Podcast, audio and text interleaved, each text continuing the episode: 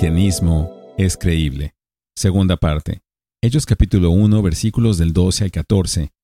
Entonces los discípulos regresaron a Jerusalén desde el monte llamado de los olivos, que está cerca de Jerusalén, camino de un día de reposo.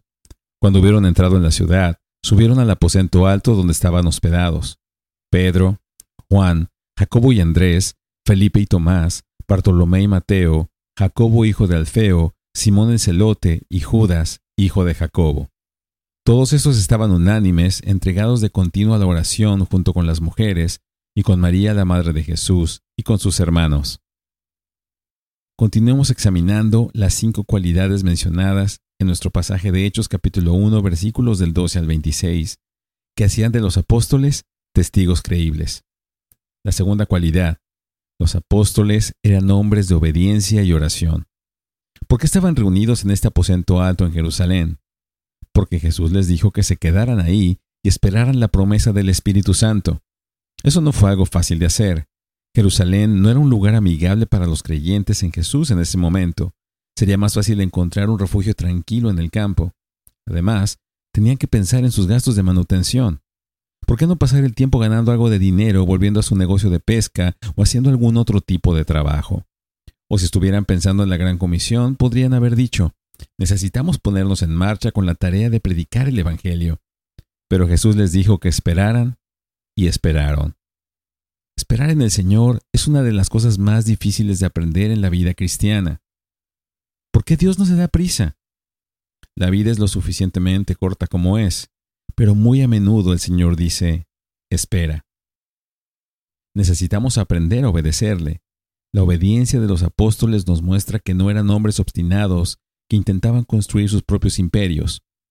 Podemos confiar en su testimonio. ¿Qué hicieron mientras esperaban? Se dedicaron a la oración. ¿Por qué estaban orando?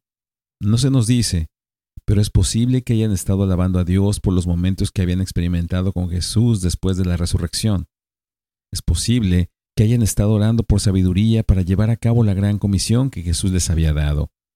Y es posible que hayan estado orando por el don del Espíritu Santo que Jesús había prometido. Podemos preguntarnos, ¿por qué orarían por algo que Jesús había prometido? Si Él lo prometió, ¿no va a suceder? Pero la escritura es clara en que debemos orar por las cosas que Dios ha prometido. Vemos esto en el Padre Nuestro. ¿Es una certeza que el reino de Dios algún día se establecerá en la tierra? No hay duda al respecto. Sin embargo, Jesús nos instruye a orar, venga tu reino, hágase tu voluntad, así en la tierra como en el cielo. Por lo tanto, las promesas de Dios deben motivarnos a orar y persistir en la oración hasta que sean una realidad, porque sabemos que Él cumplirá su palabra.